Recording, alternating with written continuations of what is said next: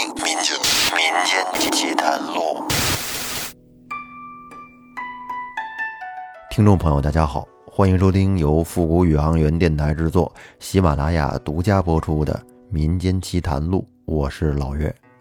咱们这期接着说，出自《醒世恒言》的陈多寿生死夫妻。这王三老离开了陈家，来到了朱家。朱世远给三老迎接进屋，叙礼而坐。还没等王三老开口说话呢，朱世远就连声的换茶，让赶紧把茶上来。为什么他这么着急呀？这里边也有个缘故，因为他媳妇柳氏成天在家里是千王八万王八的，指名道姓的骂这王三老。王三老他虽然不知道，但是朱世远心里边有愧。就怕三老见怪，所以呢，三老一来便殷勤的换茶。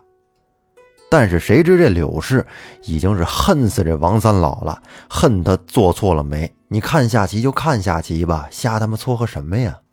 所以说，任她丈夫怎么叫唤她，就是不肯把茶端上来。哎呀，让你喝，我渴死你！他们这在前面坐了一会儿，王三老说：“没有茶就没有茶吧，不必麻烦。”我有句不知进退的话，特来与大郎商量，先告过，切莫见怪。原来这朱世远在家里排行一，熟悉他的人都叫他朱大郎。朱世远说：“您有话尽管说，您老人家能有什么差错？岂有见怪之理呀？”然后王三老才把陈青说的退亲这个事儿跟。朱世远详细的说了一遍，并且说：“此乃令亲家主意，老汉只是传言而已，但凭大郎主张。”朱世远一听，高兴了，因为他成天被媳妇柳氏唠叨的已经是不耐烦了，巴不得让这门亲事赶紧断了吧，一拍两散，还落个清净。只是自己不好开这个口。但是听王三老这么一说，这就像是朝廷新颁下来的一道赦书一样，让他怎么能不顺坡下驴呢？当下便说：“虽然陈庆家贤者，但诚恐后来反悔，反天不美。”王三老说：“老汉都曾和他讲过了，他主意已决，不必怀疑。”摘上庚帖，已交付在此，大郎请收过。朱世远说：“聘礼未还，如何好收他的庚帖？”王三老说：“他说些许薄聘，不须提起。是老汉多口，说道：既然庚帖反去，原聘必然反避。”朱世远说：“这是自然之理。”先曾受过他十二两银子，分毫不敢短少，还有银钗二股在小女那儿，容讨出来一并奉还。这庚帖全就收，这庚帖，这庚帖就先收在您老人家那儿吧。王三老说：“不妨事，大郎收下。老汉先回去，明日来领取聘物，再到令亲家处回话。”说完。王三老就告辞了朱世远，回家去了。有诗为证：“月老戏绳今又解，兵人传语西结额。分宜好个王三老，成也萧何，败也何。”王三老走了之后，朱世远随即去内房，把王三老说退亲的这个事儿讲给媳妇柳氏知道。这个好消息当然要第一时间告诉老婆了。柳氏听完，当时心里一块大石头就放下了，是喜不自胜啊。然后把自己的那点私房钱都敛了了一下，交给了丈夫，一共凑了十二两。现在就差她女儿多福的那一对银钗了。却说朱世远他们家这闺女，虽然说吧没怎么读过书。但是却也是天生有志气，平时老听他妈在家里唠唠叨叨说这话呀，招三不着两的，心里边也是特烦得慌。然后今天他爹来跟他要这聘差，女儿就知道了是因为退亲的事儿。说来也奇怪，他们这闺女啊不答应这个亲，她不想退，但是也不好直接顶撞他爹，于是呢，女儿就自己走进卧房，把门一关，跟里边啼哭上了。这朱世远终究是个大男人嘛，见貌变色，这时啊，心里已经明白了自己闺女是怎么想的，然后便回到自己屋，跟媳妇柳氏说。这多福心下不乐，想必是为退亲之故。你还需慢慢的劝他，不可造次。万一逼他逼得紧了，他再做出一些傻事来，到那时悔之晚矣。柳氏听了丈夫的话，还真就去她闺女那屋敲门去了，并且呢低声下气的教导说：“我的儿，钗子给不给在你？”你何须使性啊？来，快给娘打开房门。有什么话，你好好跟娘讲一讲。做娘的未必不依你。那丫头吧，开始还不肯开门，但是怎奈柳氏接连叫了几次，只得把门开开了。开完之后，自己耍着小脾气啊，甩手进了屋，气呼呼的坐在了自己那凳子上。然后柳氏也端了个凳子，挨着女儿。一块坐下，说道：“我的儿，爹娘为将你许错了对头，一向愁烦。这幸好南家愿意退，真是老天爷开眼呐！咱求之不得呀。那个赖子成天也不好，这么下去，岂不耽误了你终身之事？如今咱把这聘差还了他家，恩断义绝。像女儿你这般容貌，还怕？”以后没有好人家来求你，休要任性了，快把差拿出来，咱们还了他去吧。这时再瞧他们这女儿，默不作声，只是跟那儿流眼泪。柳氏等了半天，见女儿还是这样，也不拿钗子，也不说话，就跟那儿光哭，又款款的说：“我的儿，做爹娘的。”都是为了你好，替你计较，你愿意不愿意？倒是跟娘说一声啊！怎么这般的自苦自知，叫爹娘如何过意的去呢？然后只见女儿恨恨地说：“为我好，为我好，要讨那差子，也太早了吧？”柳氏说：“哎呀，两股差连头连脚也种不上个二三两，算什么大事儿啊？”若咱们以后另许个富贵人家，那金钗玉钗都有，随你带。女儿说：“谁稀罕那金钗玉钗？从没见过好人家女子吃两家茶，贫富苦乐，这都是命中注定的。我生为陈家妇，死为陈家鬼，这银钗我是要随身殉葬的。你休想要我还他。”说完，多福又哭了起来。他妈柳氏没办法呀，只得回去跟丈夫说：“女儿如此如此，说这门亲呐，估计多半是退不成了。”这朱世远跟陈青是肺腑之交，两个人交情好。他原本是不肯退亲的，就是因为媳妇儿老跟家里唠叨啊，他实在是没招了，也是想落个耳边清净。可谁想自己女儿性格这么刚烈，这让他很高兴。便说：“既然这样，可别苦坏了女儿。你跟她说，咱们依旧与陈家成亲就是了。”然后柳氏便将这话跟女儿说了，女儿这才不哭。这正是“三冬不改孤松操，万苦难移烈女心。”到了第二天，朱世远不等王三老来家。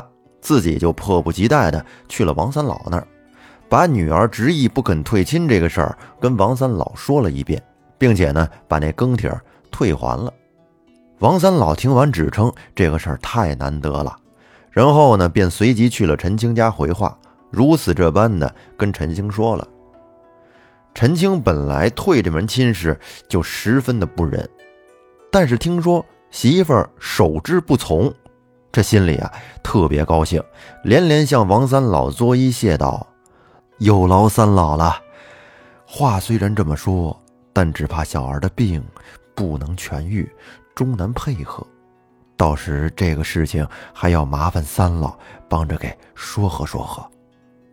而王三老呢，则摇了摇手说：“老汉今番说了这一回，以后可再不敢奉命了。你应该也知道，因为这个事儿，我没少落埋怨。咱们闲话少说，却说朱世远见女儿不肯悔亲，所以呢，便在这女婿身上是越发的使劲儿。”到处访问名医国手，陪着盘缠，大老远的请各路医生来给他看病。那些医生刚来看的时候，都信誓旦旦的说这病肯定能治。我是谁呀？有名的圣手神医，包治百病。这医生话说的是挺响，结果看了病人之后也开了药，但是陈多寿吃完之后根本就不见效。前面的牛皮吹下了，到后面啪啪打脸。医生见治不好，后来自己都懈怠了。也有那讨着荐书来的医生，说大话、夸大口、索重谢、写包票，到头来都是有头无尾。就这么日复一日的，不觉得又扛了两年多。这些医生们都说陈多寿这个病啊是个不治之症，根本就治不了。多寿叹了口气，把爹妈请到屋里来。含着泪说：“爹，娘，我丈人不允许退亲，访求名医用药，只指望我可以有好的那一天。可如今服药无效，眼看着我这病就好不了了。咱们也不要赚了人家的女儿。孩儿现在决意想要把这门亲事给退了。”陈青说。孩子，前番爹已经托三老说了一场了，你丈人丈夫都肯，只是你那媳妇儿执意不肯，所以又将更帖送了回来。陈多寿说：“爹，媳妇儿若晓得这门亲事是孩儿想退的，他必然也就放下了。”母亲张氏说：“孩子，你别想那么多了。”好好休养自己的身体，不要挂念这么多的闲事了。多寿说：“娘，退了这门亲事，孩儿心里还能放宽心一些；否则，我是日夜不安呢。”陈青说：“既然这样，那等你丈人来的时候，你自己跟他讲便是了。”陈青这话刚说完，只见丫鬟来报。说朱亲家来看女婿，然后多寿的母亲赶紧躲到一边去。陈青呢，邀请亲家到书房里来。多寿与丈人相见，口里边是称谢不尽。朱世远见女婿现在三分像人，七分像鬼，哎呀，这心里啊好生的不痛快呀。喝完茶之后，陈青找了个借口推故起身，然后呢。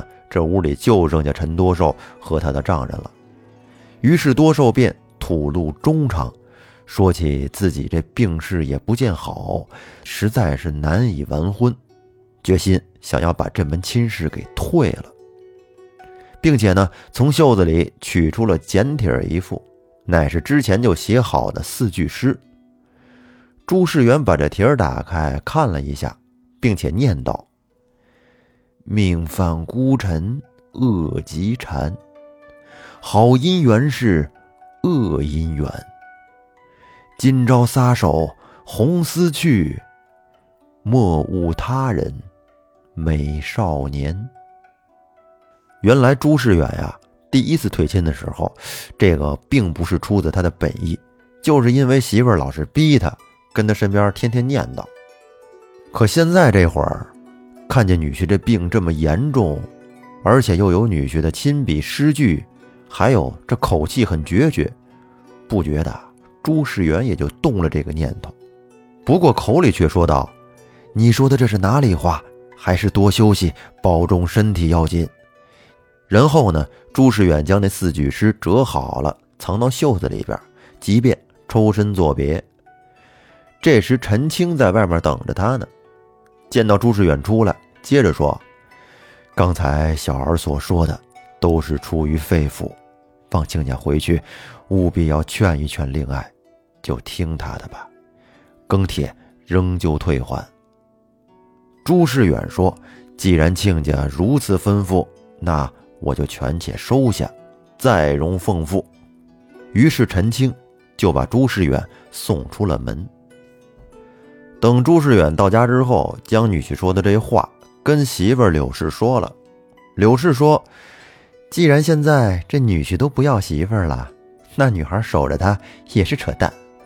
你把诗意解说给女儿听吧，料她。”必然回心转意的。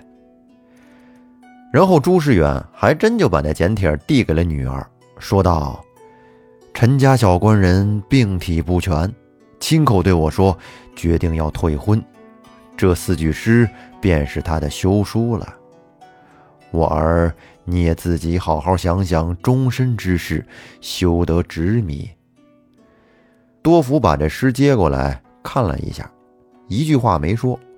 回到房里边，取出了纸砚，就在那首诗的后边，他接着又提了四句，怎么写的呢？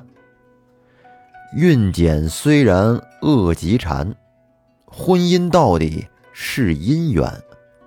从来妇道当从医，感惜如花美少年。哎，这自古说得好，好事不出门，恶事扬千里。只为这陈小官自家不要媳妇儿，亲口回绝了丈人，这话可就传扬了出去。然后就有那张家嫂、李家婆这一般靠撮合山养家的，就是媒婆啊，陆续的都来到了朱家，想给这朱小姐提亲，介绍对象。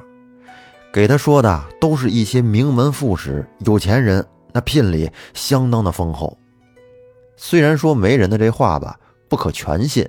但是他们那话说的，让柳氏的心里也是热乎乎的，恨不得让女儿赶紧嫁了。可谁知他们这女儿多福，心意还挺坚定，心如铁石，并不转移。看到母亲好茶好酒的款待媒人，就知道这些媒人来肯定是为自己的事儿来的。而现在自己丈夫的病症又不痊愈，爹妈又不容守节，她这左思右想。觉得真难，太矛盾了，还不如死了来的干净。于是就在这天晚上，取出了陈小官人的诗句，放在桌上，反复的看了一会儿，约莫哭了大概有两个更次。半夜，趁着爹妈熟睡，他便解下了束腰的罗帕，挂在了房梁上，悬梁自缢。这正是三寸气在。千般用，一日无常，万事休。而此时已经是三更时分，也是多福命不该绝。朱世远在睡梦之中，就感觉好像被人推醒了一样，耳边就听见好像是不知哪儿传来女儿呜呜的哭声，他就吃了一惊，然后揉了揉眼睛，摇醒了柳氏，说：“刚才。”我听到咱们女儿在啼哭，莫非她做了一些傻事？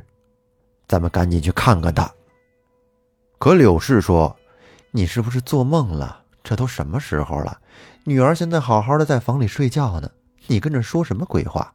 要看你自己去看吧，我还睡觉呢。”这朱世远不放心啊，便披上衣服起了床，在黑暗之中。开了房门，摸到了女儿的卧房门口，用手推门，但是推不开，连着叫了几声，女儿在里边也不答应。他只听见屋里边好像传来了这喉间的痰声，这个声音听起来非常的怪。当下朱世元可就慌了，于是使出了浑身的劲儿，一脚就把女儿的房门给踢开了。一推门，给他都吓傻了。这时，只见桌上残灯半明不灭，而女儿悬梁高挂，就跟那走马灯一样，跟上面忽忽悠悠的团团转。朱世远赶紧上前把灯挑亮了，高声喊道：“说他妈快来，女儿上吊死了。”柳氏在睡梦中听到这话，吓得犹如冷水淋身一般，连衣服都顾不上穿，披了床被子就哭哭啼啼的跑到了女儿房里来。这朱世远终究是个男人，有点招他早已经把女儿从上面给放下来了，抱在身上，用着膝盖呀。紧紧地顶住多爱的后门，缓缓地解开他颈上的死结，用着手给他轻轻地按摩。柳氏是一头打着寒颤，一头跟他叫唤。约摸着过了半个时辰，多爱渐渐的破返魂回，哎，这鼻子里边有了点气儿。柳氏声称说：“谢天谢地。”然后赶紧冲回房中，穿了衣服，烧起热水来。灌到女儿喉咙里，只见女儿这时才渐渐的苏醒。睁开双眼之后，看见爹妈在跟前便放声大哭。爹妈说：“我的儿啊，蝼蚁尚且贪生，你怎的寻此短见呢？”多福说：“爹娘，孩儿一死，便得完名全解，你们又……”把我救过来做什么？就是我金帆不死，迟早也少不得是一死。你们倒不如放孩儿早去，也省得爹妈费心。譬如当初不曾养下孩儿一般。多爱说完之后，便哀哀的哭之不已。朱世远这夫妻两口子是再三的劝解女儿不住，也无可奈何。等到天亮以后，朱世远让媳妇儿跟家里陪女儿在床上休息，而自己呢，则到城隍庙里边去抽签，想着给女儿算算。这是抽了一个，只见签上写了一首诗，怎么写的呢？时运未通亨，年来祸害亲。云开中见日，福寿。字天成，那签上的这首诗是什么意思呢？是不是在冥冥之中暗示了点什么呢？后面的内容咱们留在下期接着说。欢迎您订阅专辑并关注主播复古宇航员，多留言多互动，感谢您的收听，再见。